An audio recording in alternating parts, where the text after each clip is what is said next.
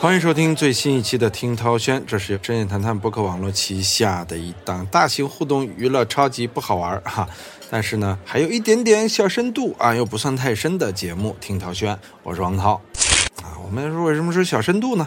因为啊，我们有的时候考虑问题的角度啊，可能不大一样啊，努力的往下挖一挖，那有时候也不能挖得太深了。为什么又又没有什么小深度呢？因为我们老追热点啊，聊的都是一些热门话题，可能是刚刚发生的，或者说是已经在蔓延的啊，或者说已经定性的啊，各种各样，这是什么热我们聊什么嘛，就是一个蹭热点的节目嘛。啊，所以说这样的一档节目，希望未来某一天也不要作为什么大家批判的喷点啊，说啊你老蹭热点，他做过一档蹭热点的节目啊，里边蹭来蹭去。说实话，关于今天这档节目呢，我个人其实不是特别愿意录啊，因为录这种节目呢，它涉及到很多方面的因素啊，呃，有严肃的啊，有国家大义啊，也有个人私情啊，也有各种各样的乱七八糟的东西夹杂在里边。有的时候你就很难评判。其实啊，我们看待任何一个人、任何一个历史事件，都应该去辩证的、全方面的去看问题，不要试图去拍死一件事、一个人，也不要试图去捧杀一件事、一个人啊，否则它带来的另一面的效应啊，往往是非常惨烈的啊。有人说你今天到底想聊什么呀？哎呀，说实话，还是聊聊八卦的事儿吧。啊，在这个吴亦凡、霍尊、郑爽。这几位啊，今年凉凉了之后啊，我们来聊一聊又一位呃瞬间凉掉的张哲瀚，其实蛮可怕的啊。其实这件事从另一个层面透出的呀，就是艺人啊平时个人作风的检点以及品质的端正是多么的重要。就一个人的黑历史啊，一旦被挖出来，是非常非常可怕的啊。就是因为有的时候你年少无知，或者有的时候啊你仍然处在无知当中。怎么就被把一些历史给拔出来了？你像啊，包括霍尊啊，这个还好啊，他没有触犯法律。当然，据说现在也闹到公安局去了啊，也闹闹到警察这儿了啊，触不触犯咱就不好说了。你看吴亦凡这个实施批捕之后啊，说实话这个事情就非常严峻了。当然，我们还是得最后的判决下来之后啊，才能给这件事彻底的盖棺定论啊。当然，我还是觉得作为一个艺人，作为一个公众人物，还是要努力的。去完善自我啊，去面对公众啊。说实话，呃，有人说嘛，公众人物不被黑，这不可能，被黑难免的。但只要自己站得正啊，应该不会出现像前面我说的这几位的这几个点啊，是吧？你要是吴亦凡没有留那么多的聊天证据啊，没有跟那么多的女孩发生关系，你也不会出现这样的问题啊。霍尊，你如果不是在那个沪上情欲流里边发那样的言论，也不会被扒出来。这郑爽爽姐啊，就更严重了啊！现在叫她爽姐都有点感觉害怕啊！真没想到她是这样一个人。之前认识她嘛，也知道她的性格，但真没想到她是这样一个人。因为郑爽和张翰这俩人我都认识，本来大家认为可能一方渣，一方还行啊，后来发现啊，咱就不说了，不多说了。之前也聊过啊，娱乐圈凉的最快的这几位明星，其实前几位啊，就是吴亦凡、霍尊啊、郑爽都火了好多年了。但单单是这个张哲瀚，那是刚火呀，对吧？我其实知道这个人是在《演员请就位》里边一位选手，我记得他演那个《大明宫词》，当然李少红导演和赵薇导演都还蛮喜欢他的啊。我也觉得这选手还行，还不错。但今年二月份播出的《山河令》，让他据说是大红大紫了。当然，我个人没有看这部戏啊。啊，我也不知道这是一个穿越剧啊，还是什么样的剧。反正我对这种古装都不是太感兴趣啊。按说刚刚大红大紫，正是一个人人生和职业生涯的好的开端。我估计每天日子过得都很滋润，但这个时候也确实是最危险的时候。你看，这就出事儿了。其实这样的人历史上出事儿的很多啊，你像房祖名啊、柯震东啊，包括这个脱口秀大会的冠军，呃，也是出现了这样的状况。说实话，让人痛心，因为是在你最火、最被人关注、数最大的时候，哎，你的黑历史啊，就很容易被扒出。所以，每一个想成为艺人的人啊，包括每一个想培养艺人的经纪公司啊，以后你都得查清这个人的历史和背景啊，人品啊，太重要了。所以说呢，今天听涛轩呢，给大家来讲讲啊，由张哲瀚事件背后透射出的饭圈的一些关系，以及说现在年轻偶像的这种培养机制啊，我个人觉得问题还蛮大的，这也是咱们来聊这件事的一个初衷啊。其实我觉得事件本身没有什么太多可聊的，因为错就是错了。但是他这个错呀，确实还不是说在他火了之后，说实话是他的黑历史，真的是历史啊，是在之前被挖出来的，啊，为什么会出现这样的状况？其实这个挺值得深思的。我们大概来了解一下啊，这件事是怎么回事？因为有的人还不了解我们说说背景啊。呃，二零二一年的八月十三日上午。豆瓣小组啊，扒出了张哲瀚在靖国神社前的照片，立刻引爆了各个平台啊。网友曝光张哲瀚于二零一九年参加了一位旅日朋友在日本乃木神社举办的婚礼，并致辞。由于该神社主祭为大日本帝国参与旅顺口之战的日本军将领乃木希典，新娘方面呢则请来了戴维夫人啊，印尼前总统苏加诺的妻子。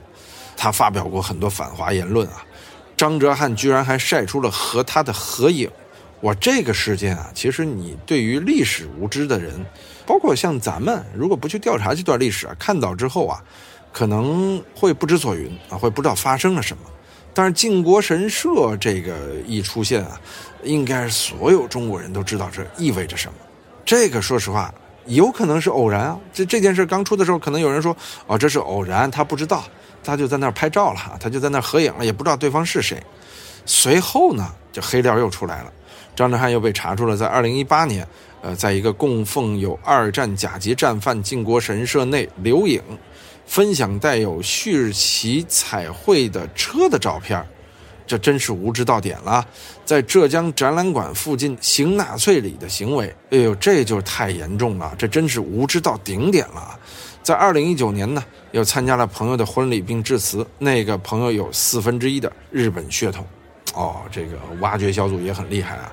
这豆瓣小组简直就是有点朝阳群众的意思了啊。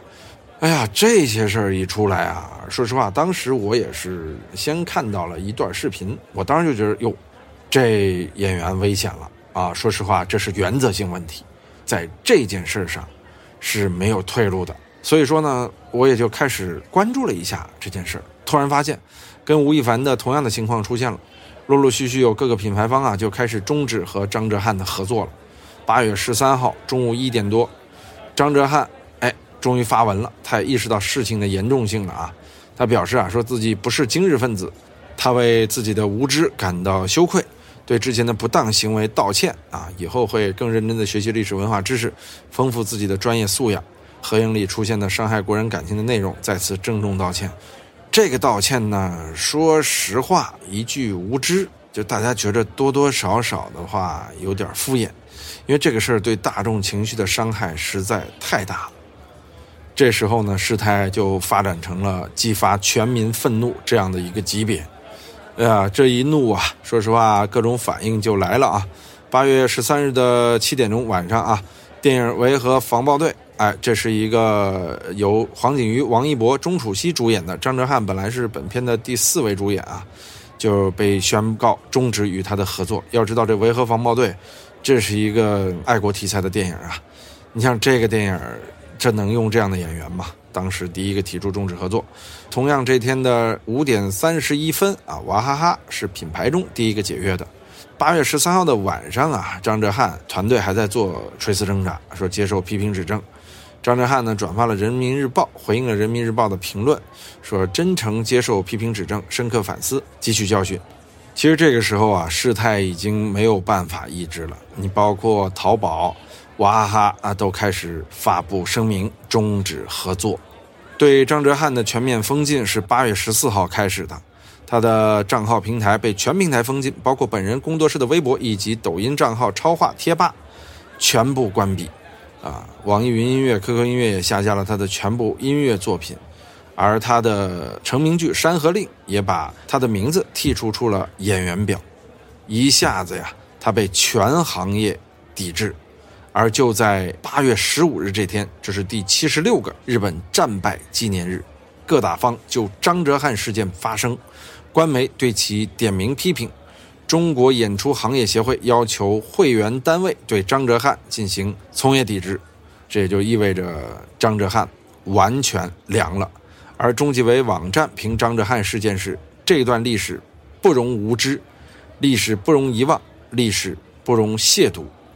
哎呀，说实话呀，这几天你就眼看着一个流量明星彻底消失，就这件事儿啊，呃，没有什么可解释的。我个人觉得，也只能说是咎由自取。从这一事件中透射出的目前年轻偶像的，不管是文化素质啊、思想素质啊、政治素质啊，都是值得我们去反思的。有人说张哲瀚冤不冤？我觉得没什么可冤的。你在靖国神社合影，也有可能说自己是无知，但是太多巧合了，对吧？你在这个革命先烈纪念馆前面行纳粹礼，这种事儿你怎么解释都没有办法去圆自己。不管说你是不是公众人物，即便你是一个普通的百姓啊，你也不应该用这样的方式。你应该有是非观、荣辱观，你应该有正义和善良的本质。说实话，这样的人呐，我个人觉得幸亏大家把他给扒出来了，要不然的话，很有可能未来啊，他带来的影响是巨大且恶劣的。还好他现在的粉丝数有限啊，没有影响更多的人。如果万一有一天他影响到更多的范畴的他的粉丝了，无知的粉丝了，那大家一起无知，这是一件多么可怕的事情。我也觉得他个人啊，其实有这样的思想做积淀，不适合演艺圈，更不适合做公众人物。有人说了，说张哲瀚这些历史怎么就被扒出来呢？哎，多行不义啊，必自毙。很多事情都是有蝴蝶效应的，咱们就来研究一下这个事儿的蝴蝶效应啊。我们的小编啊也做了一个这样的罗列啊。事情的开端要从八月十三号，张哲瀚事件大范围传播前的二十三天前说起。啊，这蝴蝶效应从这儿开始啊，就从成就他的这个耽改剧说起吧。呃，耽改剧啊，说实话，我作为一个直男来说，我是不是太能接受的啊？当然，我我能很客观的面对它，但我自己不会去看啊啊，所以这也是我为什么不喜欢看这个剧或者不了解这个剧的原因啊。耽改剧呢，是很多男星飞升的财富密码，但耽改剧呢，也有一个致命的弱点啊，吸的大多是 CP 粉。剧完结之后呢，就得面临着提纯啊，是把 CP 粉转化为伪粉。之前的单改男星团队呢，都是硬生生的撕 CP 啊，撕的合作演员无法见面，粉丝互相口出恶言。咱就不说谁和谁了啊，这我也是学习到了好多啊，这领域我实在是不了解。但是张哲瀚的团队啊，就决定打破这个魔咒啊，说这个我们不撕 CP 啊，我们反而是要感动对方啊。这一切呢，确实是让 CP 粉啊特别喜欢。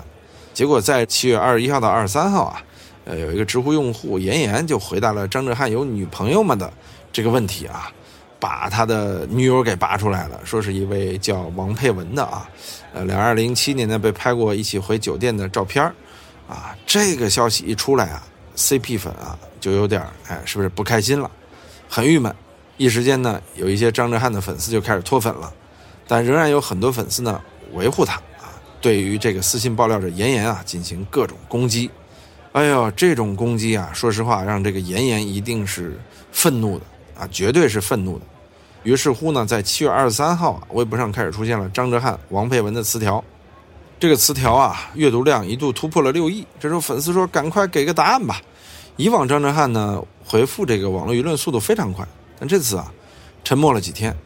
既没有承认恋情，也没有否认。哎呦，这个事儿，说实话，粉丝又开始打鼓了。七月二十五日，张哲瀚后援会发布一条微博，里面提到了“私生活和真诚本就不能混为一谈”，这句话引发了群嘲。哎呀，某豆瓣小组的一位组员在网易云上建了脱粉工会，这事儿就闹大了啊！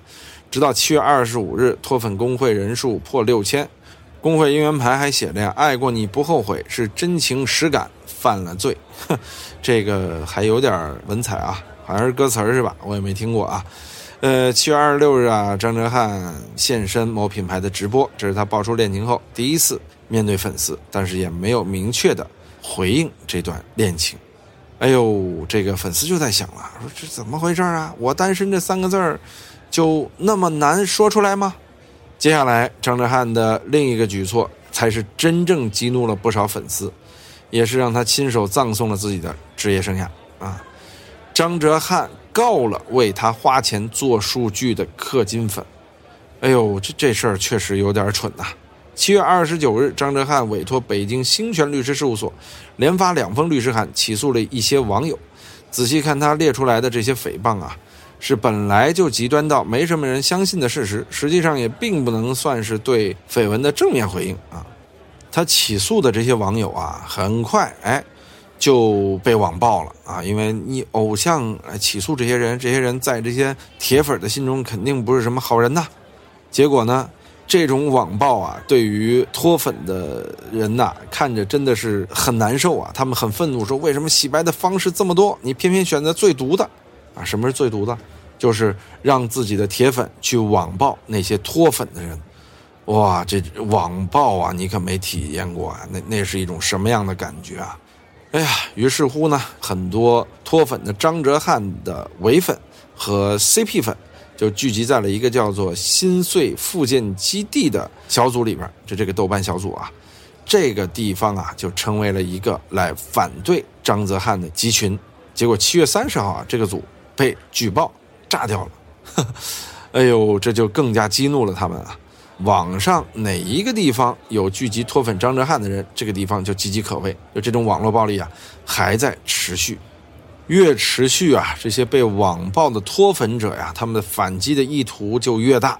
紧接着有一个爆料啊，张哲瀚考试疑似作弊的脱粉者啊，就被另外一位没脱粉的大粉叫楚玉啊，带着粉丝来转发啊，想转发超过五百，说把这个造谣者送进监狱。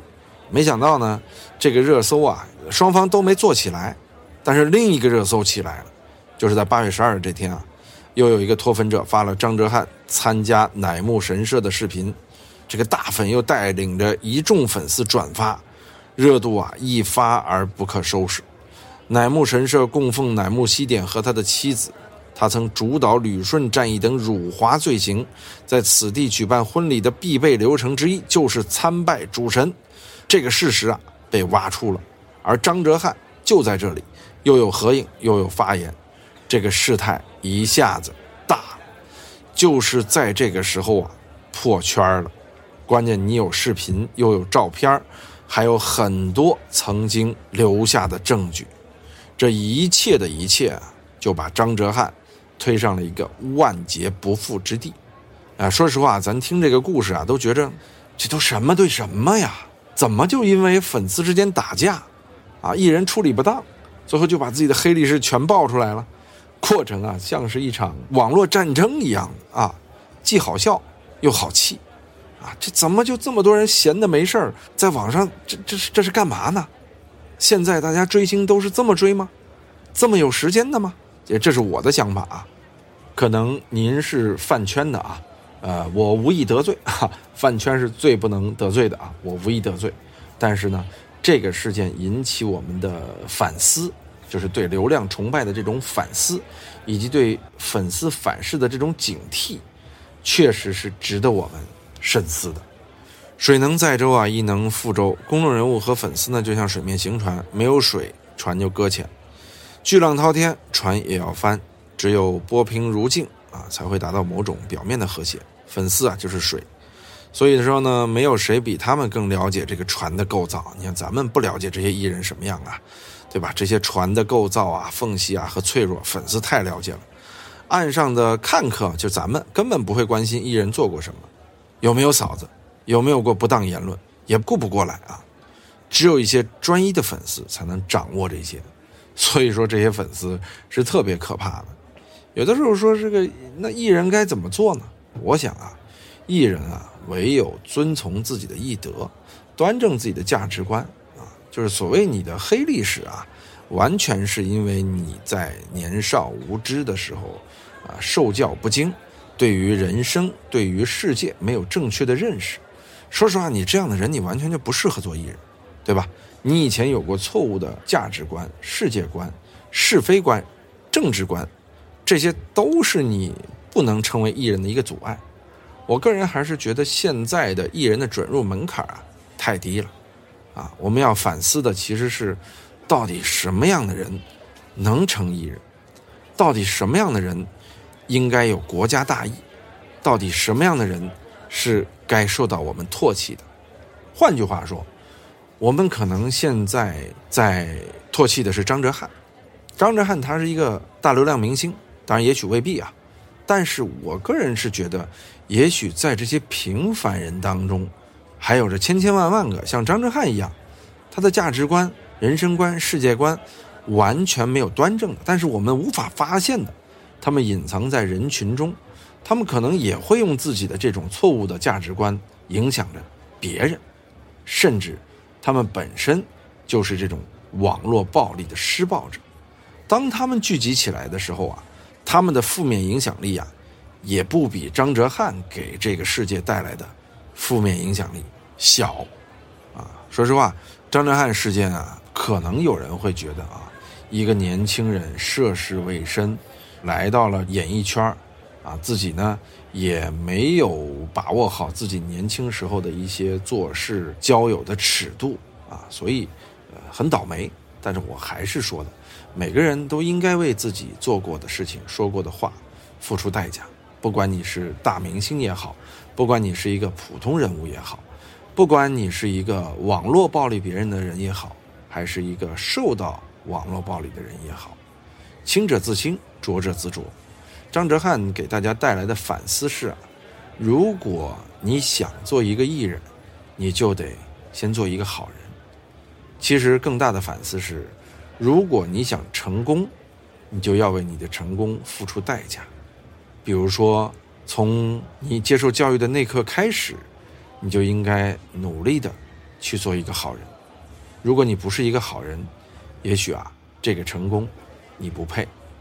当然了，有人说，那我没有那么大的成功，我是不是可以不做一个好人呢？我想说的是，不要把你的作恶。归结为你不想成功，我不相信这个世界上有不想成功的人。也许啊，你就是在为你的自私找一个出口，找一个理由。最后还想和饭圈的这些朋友说一些话啊：理性追星。